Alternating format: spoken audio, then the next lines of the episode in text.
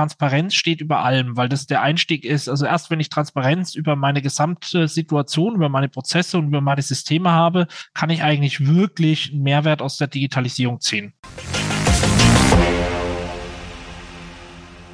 Grüße, einen wunderschönen guten Morgen. Ich darf euch recht herzlich begrüßen zu einer weiteren Episode des Digital Breakfast Podcast.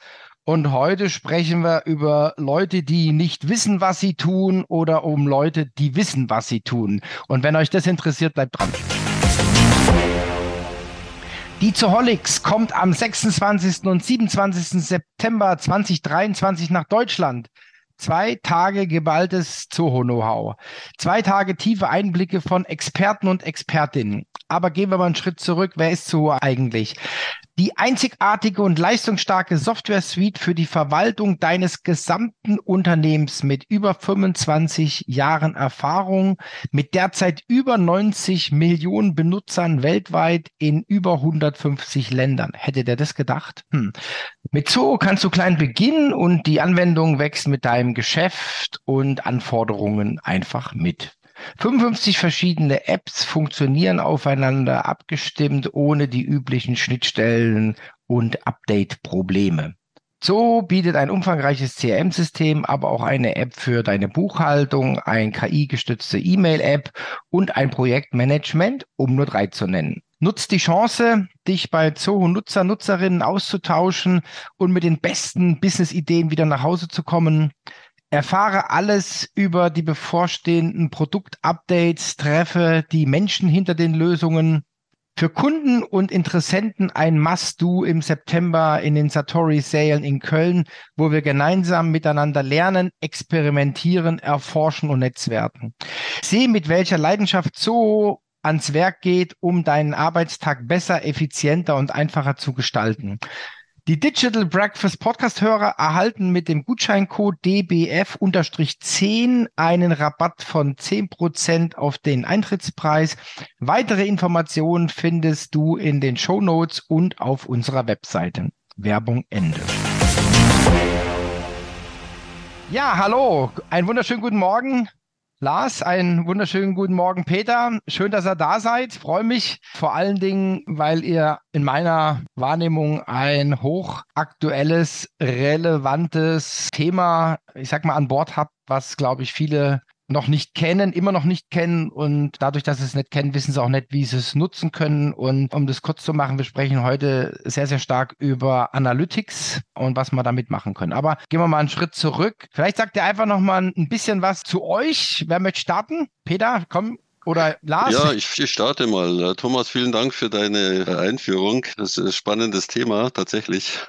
ja, zu meiner Person. Also nach meinem Studium der Betriebswirtschaftslehre an der Universität München mit Schwerpunkt Operations, Research und Statistik habe ich mich schon sehr früh damit begonnen, mich mit Datenanalyse und mit datengetriebenen Geschäftsmodellen zu beschäftigen. Ein wesentlicher Teil meiner ganzen Vita war dann eine 15-jährige Tätigkeit bei einer sehr großen großen englischen Anwaltskanzlei, der Kanzlei Linklaters mit etwa 3000 Anwälten, wo ich schon früh mich mit dem Themen Business Analyse, Business Prozesse und ja auch Benchmarking beschäftigt habe. Vor etwa zehn Jahren habe ich mich dann selbstständig gemacht und vor etwa drei, vier Jahren zusammen mit Lars ein Geschäftsmodell entwickelt, wo ich diese Möglichkeiten, die so große Firmen bereits hatten, mit Datenmodellen, mit großen Business-Analyse-Tools zu arbeiten, jetzt auch für kleinere Unternehmen möglich sind. Und ja, das hat uns letztendlich äh, zusammengebracht, den Lars und mich, um halt Unternehmen zu helfen im Bereich Business Intelligence und Business Analytics, den Firmen dort zu helfen. Okay, super. Lars?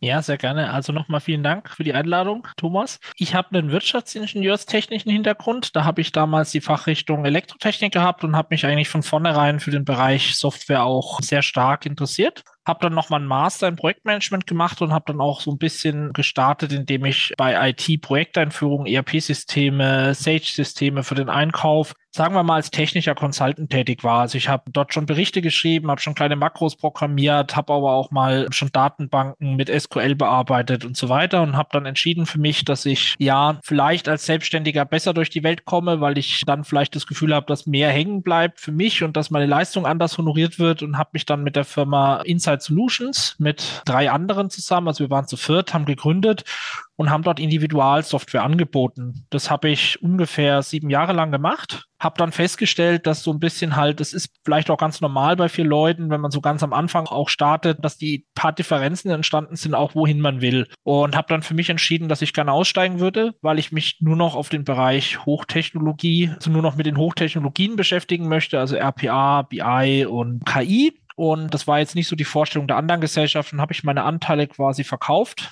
bin dort ausgestiegen und habe die PDJ gegründet.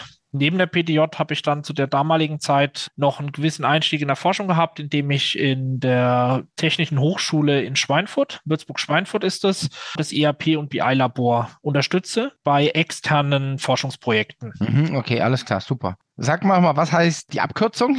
Du meinst BI jetzt für nee, Business BI können wir auch sagen Business Intelligence, nee, PDJ.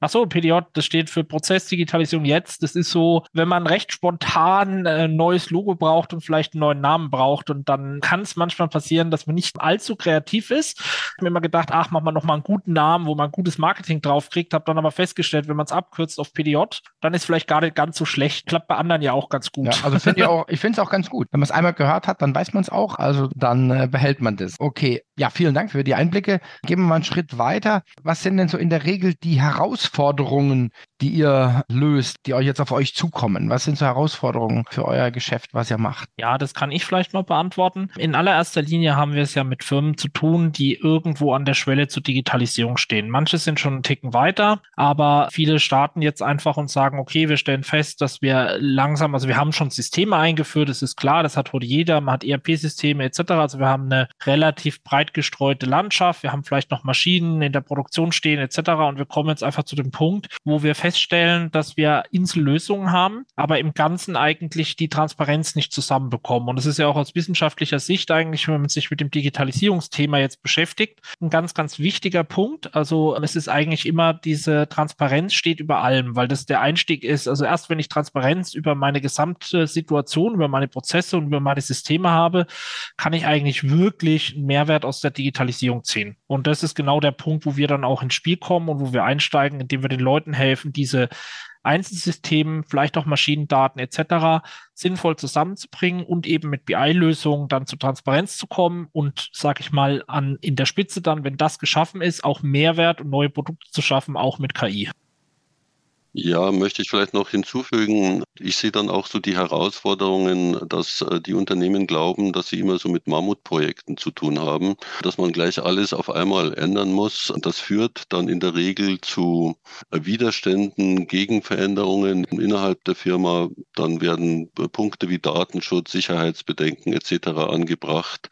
Man denkt immer über komplexe Integrationsprozesse und alles das sind für mich eben auch Herausforderungen, äh, die wir also sehen in den Unternehmen, denen wir quasi dann wiederum mit versuchen, äh, mit einer simplen Erklärung und der Transparenz eben zu entgegnen und zu sagen, ja, wo fangen wir jetzt eigentlich an? Ja, das ist auch so meine Wahrnehmung. Projekte sind zu groß und dann, wenn sie größer sind, desto schneller werden sie totgeredet und dann passiert gar nichts und das ist natürlich das Schlimmste. Eins ist klar, man braucht natürlich eine, so eine Datenstrategie. Wo will man hin? Also das wäre jetzt die nächste Frage gewesen. Was sind so die Zielsetzungen? Ihr habt gesagt, Transparenz. Können wir vielleicht gleich nochmal drüber reden, über die Zielsetzung äh, letztendlich. Und äh, dann gibt's immer wieder diese Showstopper. Und das ist natürlich eine, eine, Katastrophe. Anstatt einfach mal klein anzufangen mit einem System, das nächste System drauf, dann kommen die, werden die Anwender auch in gewisser Weise mitgenommen und dann kommen schon die ersten Anregungen, ach, wir hätten gerne noch das und das oder wir hätten noch gerne das. Und dann dockt man quasi dann auch, ich sage jetzt mal so bedarfsgerecht äh, die Systeme an aber was ich jetzt ganz wichtig finde, klar, klein anfangen und, und das ist ja, glaube ich, auch so die Philosophie von euch, klein anfangen, aber durch den Anfang nicht den Blick fürs große Ganze verlieren, um dann in eine Sackgasse zu gehen. Ne? Also ich kann natürlich auch was kleine Inseln machen, aber ich gehe in eine Sackgasse und ein System implementieren, was die Anforderungen von morgen, ich sag mal, schon sieht und vielleicht schon umsetzen kann. Und dann baut man halt ein Case nach dem anderen auf. So jetzt mal als kleine Anmerkung von mir. Gehen wir mal auf die Zielsetzung. Also du hast transparent. Ich bin jetzt mal Dr. Besserwisser und sag, okay, was ich auch immer wichtig finde, ist natürlich auch da, wo es geht oder zumindest das Ziel im Auge haben, Realtime. Also, dass man die Daten in Echtzeit natürlich dann hat. Ich weiß, das geht auch nicht immer, aber das ist auf jeden Fall ein Ziel, was man verfolgen sollte. Was seht ihr noch für Ziele bei solchen Einführungen, bei solchen Projekten? Was soll besser werden? Ja, also ich aus meiner Sicht, natürlich als Ingenieur muss ich immer sagen, Realtime ist natürlich ein sehr dienbarer Begriff, aber das finde ich einen ganz, ganz wichtigen Punkt auf jeden Fall. Und zwar muss man sich das so vorstellen. Realtime heißt ja im Endeffekt nur, dass die Daten zur richtigen Zeit am richtigen Ort sind. So würde ich das mal sagen. Also wenn ich zum Beispiel meinen Kunden gegenüber Transparenz schaffen möchte, auch da hätten wir wieder das Transparenz, dann ist es eben wichtig, wenn die jetzt, sage ich mal, heute die Stunden geschrieben werden, dass ich eben morgen vielleicht als Kunde auch schon über die Transparenz in der Lage bin zu sehen, wie laufen meine Projekte, was ist bis jetzt angefallen, etc da muss ich aber vielleicht auch nicht sekündlich die Daten irgendwo hinschicken. In der Produktion sieht es dann vielleicht schon anders da aus. Und das ist eben ganz klar ein wichtiger Punkt. Was ich aber auch denke, ist Kommunikation. Also eine Digitalisierung hilft auch ein Stück weit einfach Kommunikation zu schaffen und Hürden abzubauen. Gerade jetzt mit dem Homeoffice etc.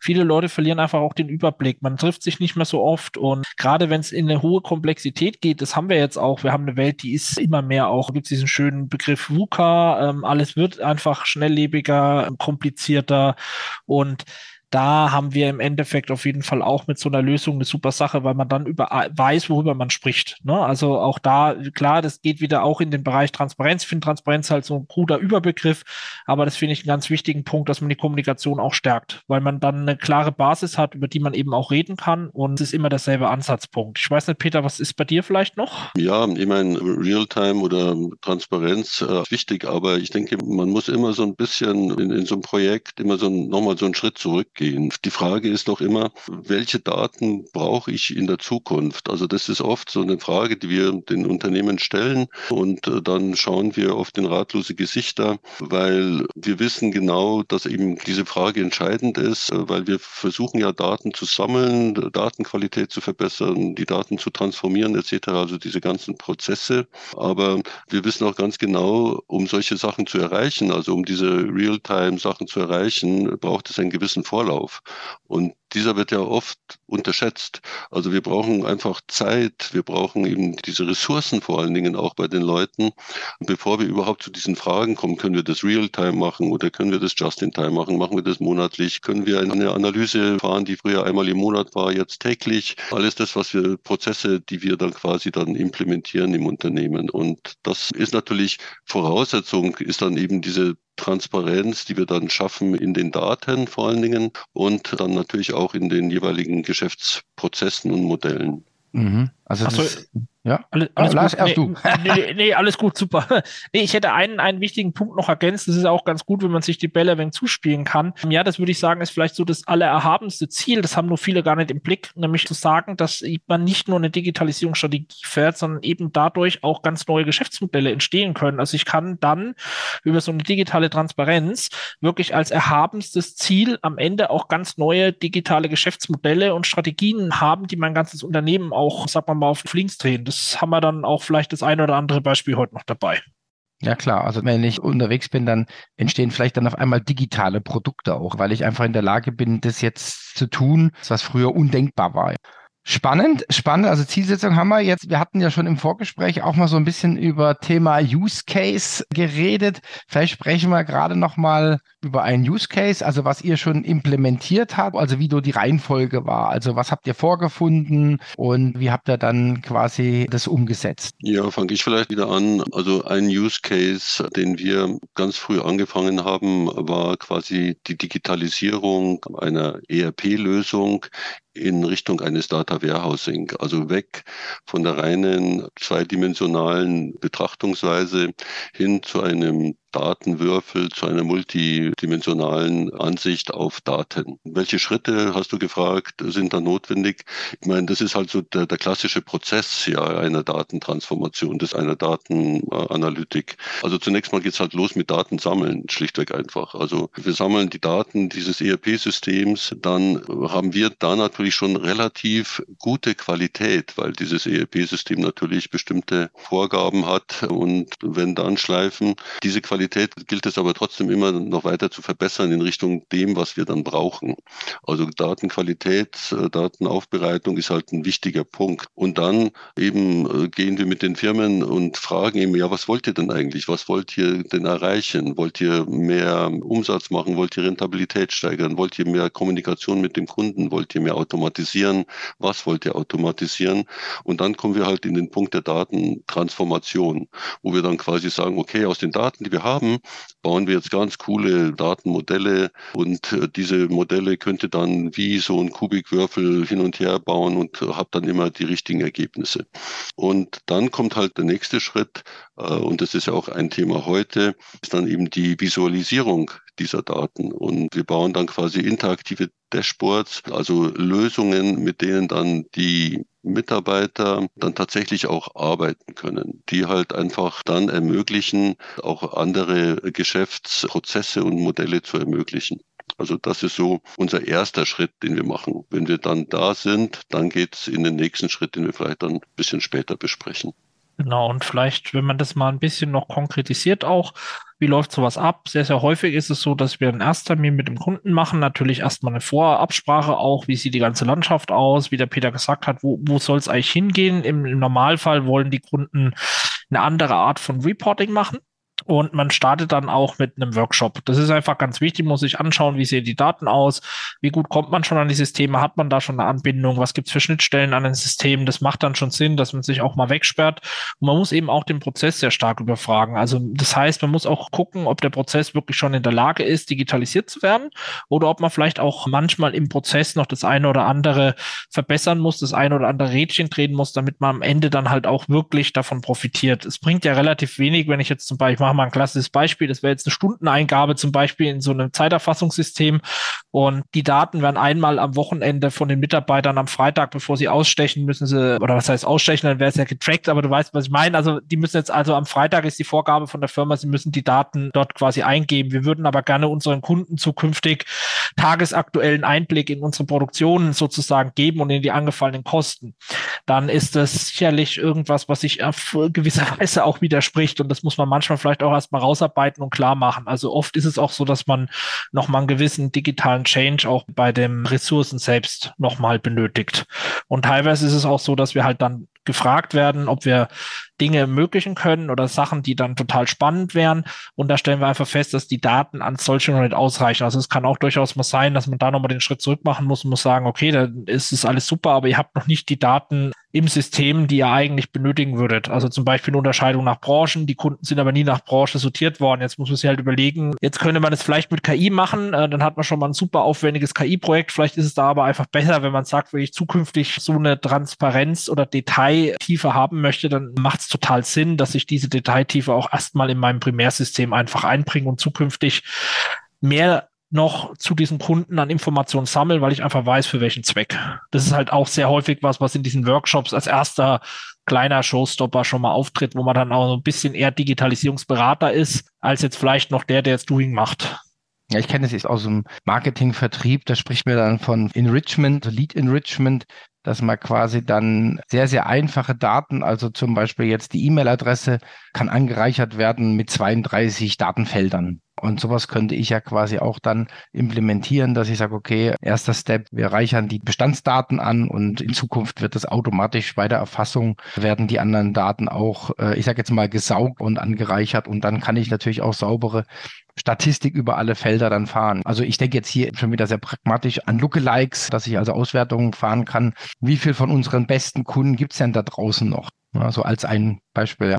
Genau, ich meine, Enrichment ist auch für uns natürlich immer ein Thema. Wir nennen es dann halt Data Enrichment, wo wir dann halt einfach die eigenen Daten, die wir dann, wie der Lars vorhin sagte, dann vielleicht schon qualitativ verbessert haben, aber dann noch weiter ergänzen, äh, beispielsweise durch externe Daten. Das können dann Statistikdaten, je nach Branche, also im Anwaltsbereich gibt es dann halt auch eine ganze Reihe von Statistikinstituten, die Daten äh, für diese Zwecke sammeln, ob das Arbeitsamtdaten sind oder Arbeitsmarktdaten oder keine Ahnung alles das. Und da haben wir auch dann tatsächlich dann diese konkreten Verbesserungs- oder Geschäfts-, neuen Geschäftsmodelle, die durch dieses Enrichment dann die Firmen dazu befähigen, auf einmal Dinge zu tun, die sie vorher mit ihrem zweidimensionalen ERP-System gar nicht äh, angedacht haben. Also das ist ein ganz, ganz wesentlicher Aspekt, äh, weil wir dann ganz, ganz viele individuelle, tolle Dinge machen können, ganz coole Anwendungen schaffen können und vor allen Dingen dann beispielsweise auch Kunden integrieren können in diese Modelle, weil wir ja schon einen gesicherten Datenbestand haben und somit auch den Kunden verlässlich genau sagen können,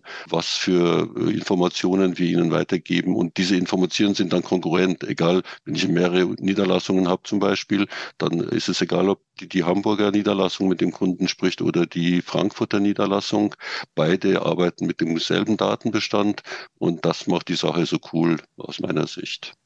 Ja, auch eine Transparenz über die Gesellschaft zu schaffen. Also ich bin immer wieder bei dem Punkt Transparenz. Du entschuldigst, Thomas, das naja, ist für uns so ein großes Thema halt, aber ähm, das haben wir auch schon erlebt, also mit mehreren Standorten und dann ist es so, dass eigentlich jeder seinen Jahresabschluss macht und man bringt die Zahlen dann schon zusammen, aber allein dort sind schon unterschiedliche Buchhaltungsideen hinterlegt. Die Frage, wann und wie werden die Kosten erfasst etc. Also das heißt, um da überhaupt eine Vergleichbarkeit schon im Konzern oder in der größeren Struktur herzustellen, kann es unter Umständen auch schon riesen ein Einblick sein. Also wir haben das jetzt, also wie gesagt, bei einem Kunden zum Beispiel gehabt mit fünf Standorten, wo es so war, dass die fünf Standorte im Prinzip zwar immer gedacht haben, sie reden vom selben. Am Ende haben wir aber festgestellt, dass es da doch einfach auch enorme Unterschiede gab, wie diese Zahlen zustande kommen. Am Ende des Tages vielleicht, wenn nach zwei Jahren dann der vollständige Abschluss stattgefunden hat, haben die Zahlen schon gepasst, weil die Buchhaltung dann sehr ähnlich ist. Aber das aus dem Laufenden heraus war einfach auch eine Fehlinterpretation.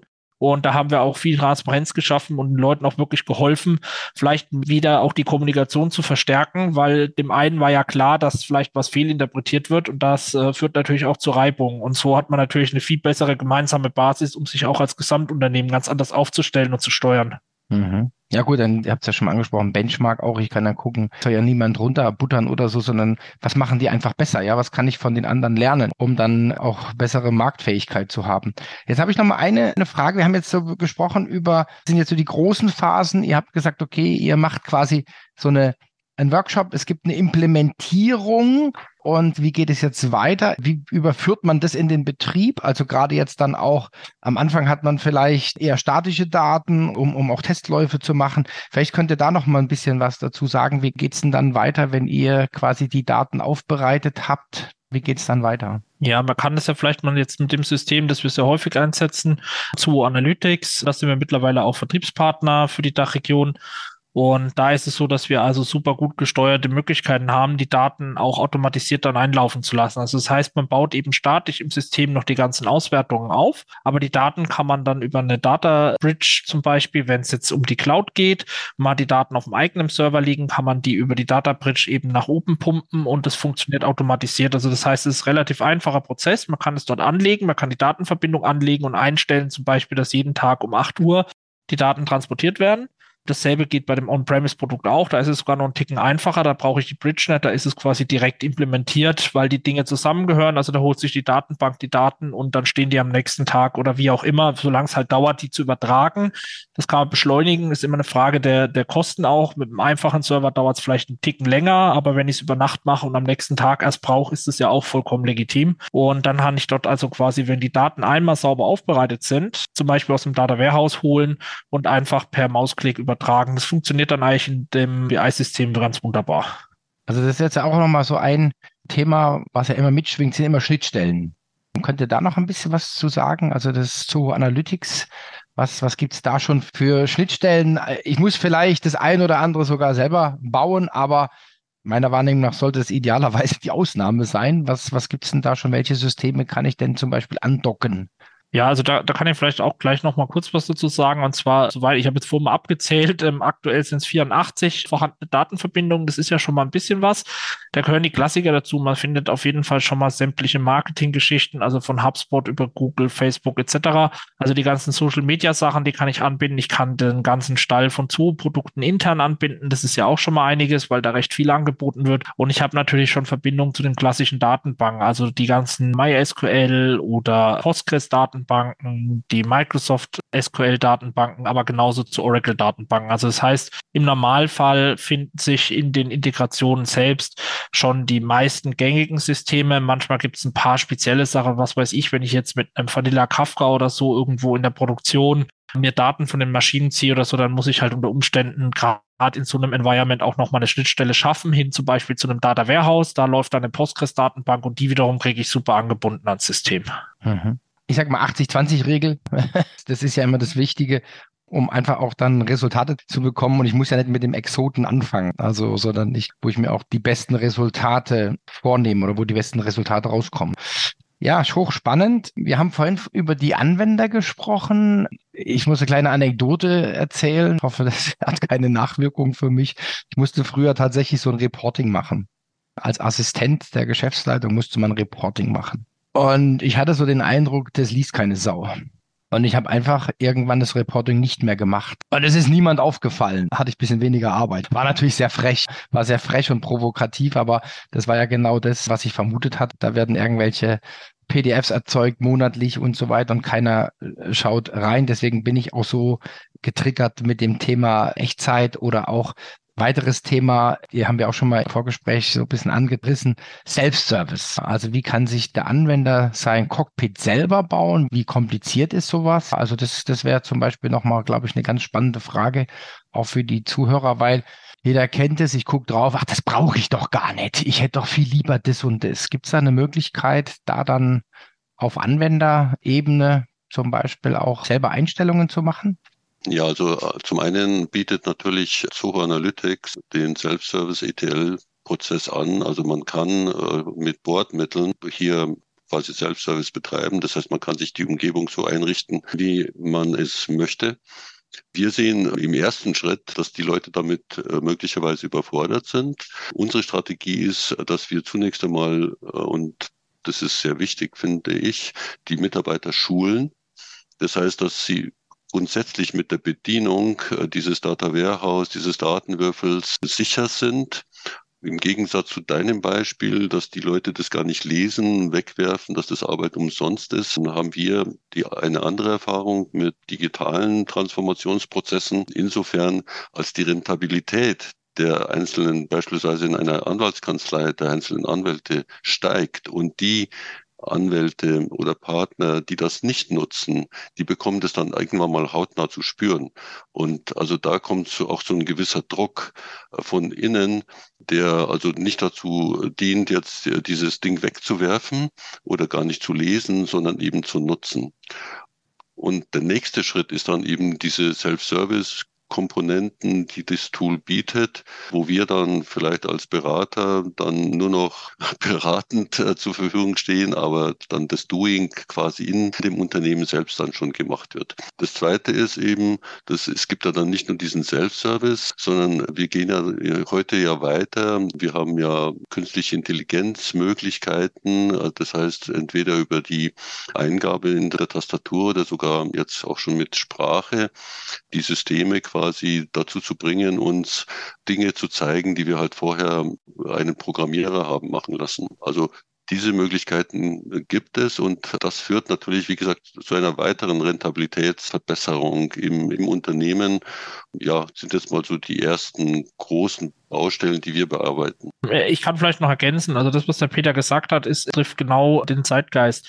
Man sieht es auch mit den ganzen Chatmodellen und so, dass eben die Interaktion mit Sprache heute auf einem sehr, sehr hohen Niveau funktioniert. Und was wir eben tun ist, wir verbinden die Lösungen, die wir haben, mit diesen Optionen, so dass es sicherlich jetzt noch ein bisschen zukünftig auch, weil wir das jetzt gerade auch erst so am Aufbauen und Testen sind, aber zukünftig soll es so sein, dass mit einer sauberen, gut geführten Datenstruktur, wo am Ende so viele Systeme wie benötigt werden, normiert angebunden sind, sind, derjenige, der die Daten braucht, durch Spracheingabe sagen kann, was er gerne sehen würde. Das wird auch eine Grenze haben am Anfang und das wird daran liegen, dass es halt auch sehr komplexe Dinge vielleicht gibt. Also ist klar, man kann eine Frage unendlich komplex stellen, aber gerade eben auch einfache Fragen, wo ich vielleicht nur im Meeting sitze und gerade mal eine Übersicht bräuchte, welche Projekte hat eigentlich oder sind, sind in den letzten drei Jahren von dem Mitarbeiter eigentlich bearbeitet worden oder sowas und dann vielleicht nochmal, wie viel Gewinn haben wir mit den Projekten gemacht und das vielleicht noch durch die Stunden. Das sind dann einfach Auswertungen, die ich mir dann halt on the fly herholen kann. Und das ist das, wo es natürlich hingehen soll und was natürlich diesen Self-Service nochmal auf ein ganz anderes Level auch hebt, denke ich. Mhm. Da bin ich jetzt natürlich wieder ein bisschen vorgesprecht, ja, weil das sind ja dann eher so, wie heißen sie so schön, High-Performer. Also die High-Performer werden das mit Sicherheit nutzen. Und das, das kommt jetzt das, was Peter auch gesagt hat. Das ist ja bei den Anwälten war es ja genauso. Es gibt High-Performer, die nutzen das, die werden immer besser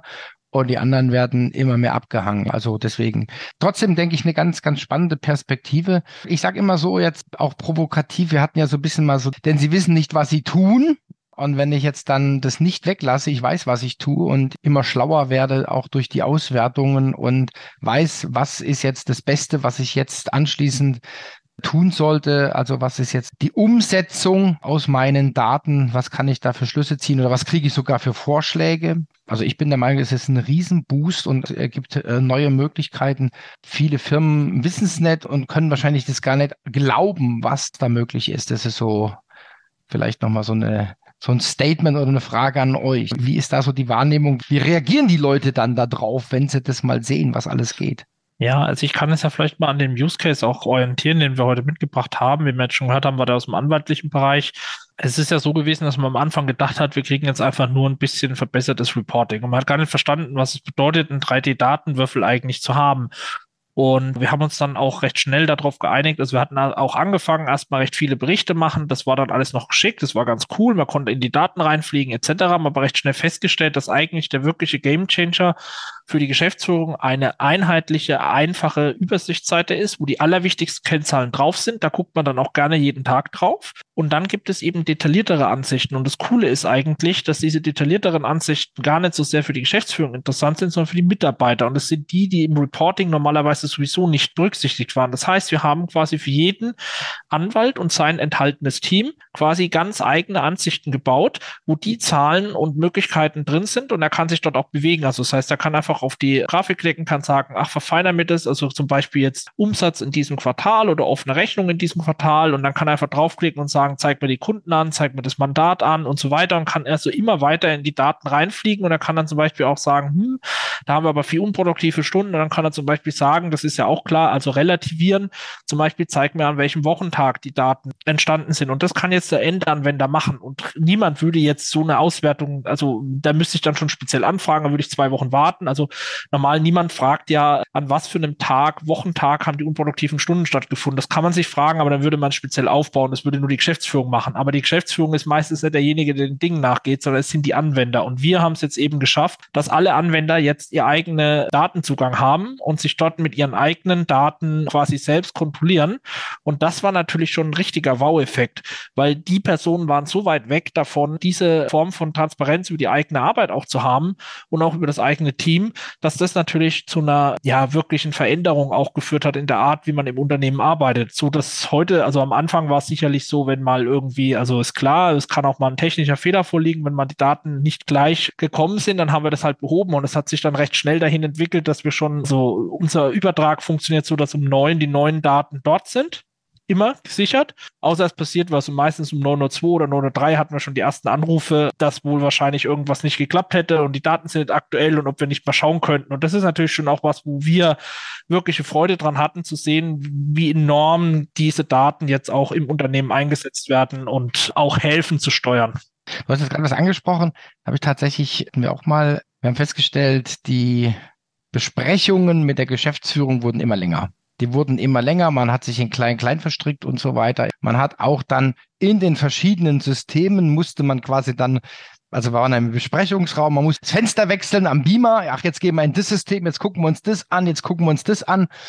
Und dann habe ich irgendwann gesagt, Leute, also das, nachdem wir das dann auch online gemacht haben, war es natürlich noch blöder. Dann habe ich gesagt, wir müssen jetzt was ändern. Und dann haben wir tatsächlich so einen One-Pager entwickelt, also gerade für dieses Geschäftsführer-Meeting, was einmal im Monat stattgefunden hat, das haben wir dann, also so wie du es beschrieben hast, wir haben einmal eine Seite, ohne dass man quasi, ja, man konnte ein bisschen runterblättern, aber es war wirklich in Anführungszeichen eine DIN A4-Seite, nicht mehr.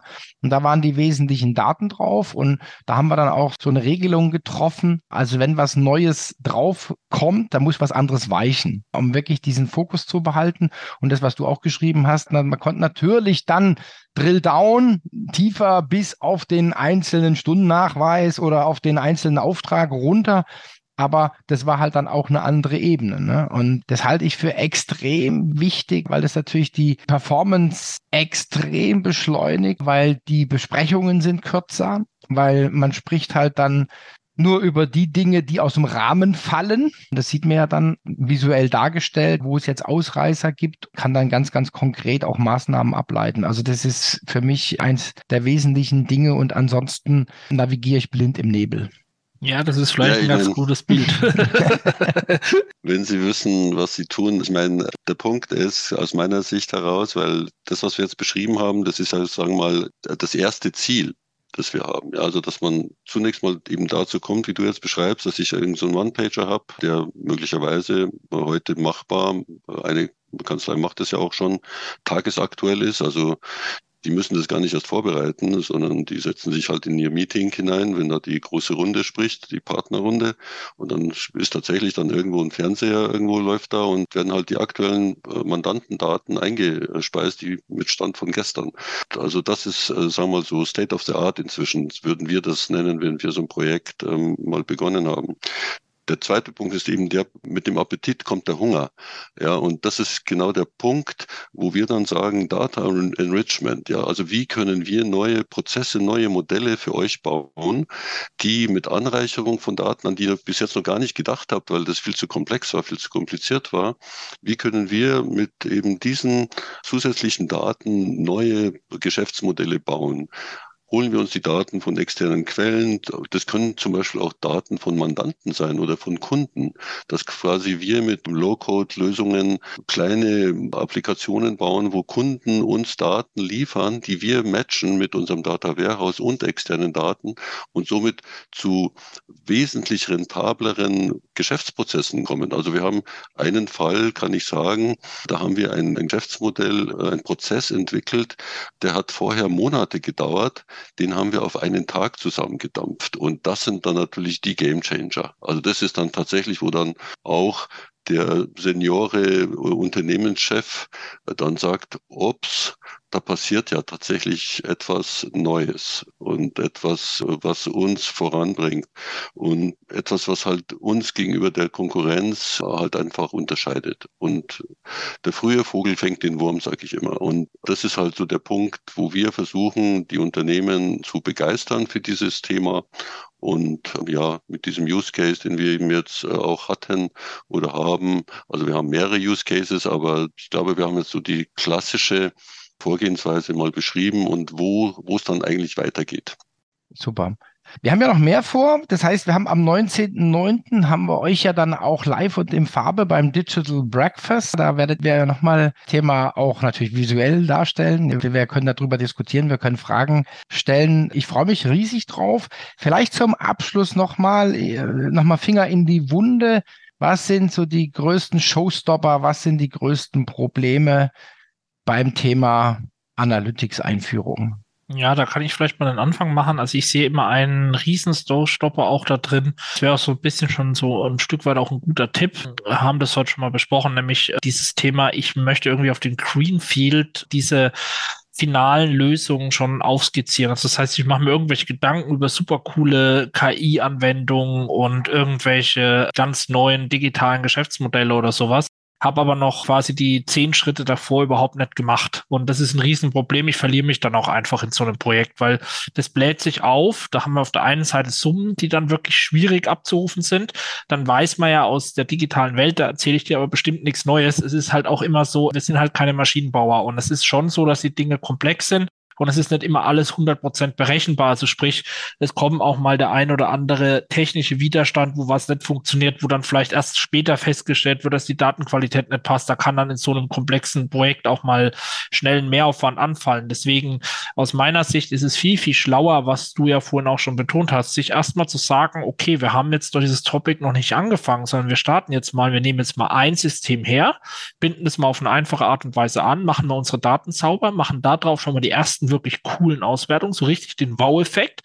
Und dann schauen wir mal, was wir noch alles haben. Wichtig ist aus meiner Sicht bloß, dass man nicht den Fehler macht, sag ich mal, auf die falschen Lösungen zu setzen. Das ist ganz wichtig. Also man muss einfach schon von vornherein eine professionelle Lösung, die am Ende auch für das Endkonstrukt noch funktioniert, aufbauen. Aber ich muss nicht sofort mit dem Data Warehouse starten. Ich kann auch im zweiten Schritt dann wechseln und sagen, wow, jetzt habe ich zwei, drei Systeme und jetzt hole ich mir ein Data Warehouse, mache einen gescheiten ETL-Prozess. Das sage ich vielleicht nochmal Extract, Transfer und Load. Also das bedeutet immer die Daten in Verbindung setzen. Dann hat man sozusagen Flussdaten Daten, die sich immer bewegen. Das könnten Rechnungen sein, es könnten Stunden sein, Maschinendaten, also Daten, die einfach quasi innerhalb des Betriebes ständig produziert werden und außenrum platziert man dann die Dimensionen. Also das ist sowas wie welche Maschine ist es und irgendwelche Metadaten wie was war der Einkaufswert von der Maschine und so weiter. Das sind dann die Dimensionen und später und die baut man auch nur einmal auf und platziert die auf allen Flussdaten, so wie man sie haben möchte und darauf kann man dann sogenannte Data Stars bauen, mit denen man dann die Einblicke schafft. Aber das muss nicht unbedingt der allererste Schritt sein und das ist eben genau der springende Punkt. Man muss einfach mal anfangen.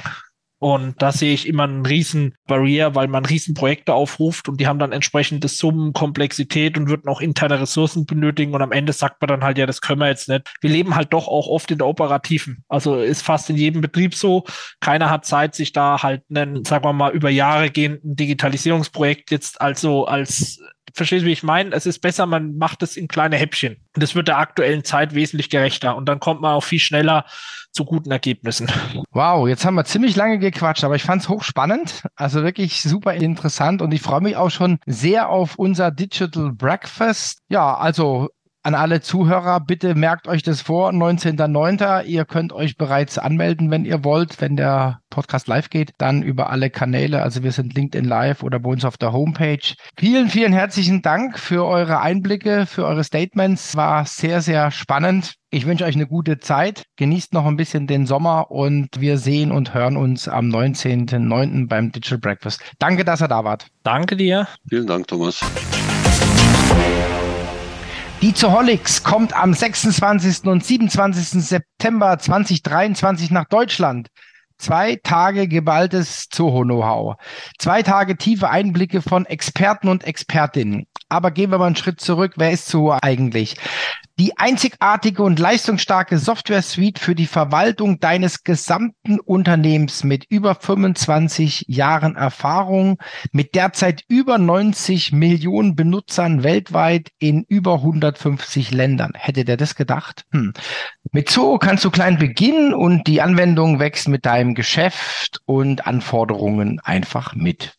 55 verschiedene Apps funktionieren aufeinander abgestimmt, ohne die üblichen Schnittstellen und Update-Probleme. So bietet ein umfangreiches CRM-System, aber auch eine App für deine Buchhaltung, ein KI-gestützte E-Mail-App und ein Projektmanagement, um nur drei zu nennen. Nutzt die Chance, dich bei Zoho Nutzer, Nutzerinnen auszutauschen und mit den besten Business-Ideen wieder nach Hause zu kommen. Erfahre alles über die bevorstehenden Produktupdates, treffe die Menschen hinter den Lösungen. Für Kunden und Interessenten ein Must-Do im September in den Satori-Sälen in Köln, wo wir gemeinsam miteinander lernen, experimentieren, erforschen und netzwerken. Sehe, mit welcher Leidenschaft so ans Werk geht, um deinen Arbeitstag besser, effizienter und einfacher zu gestalten.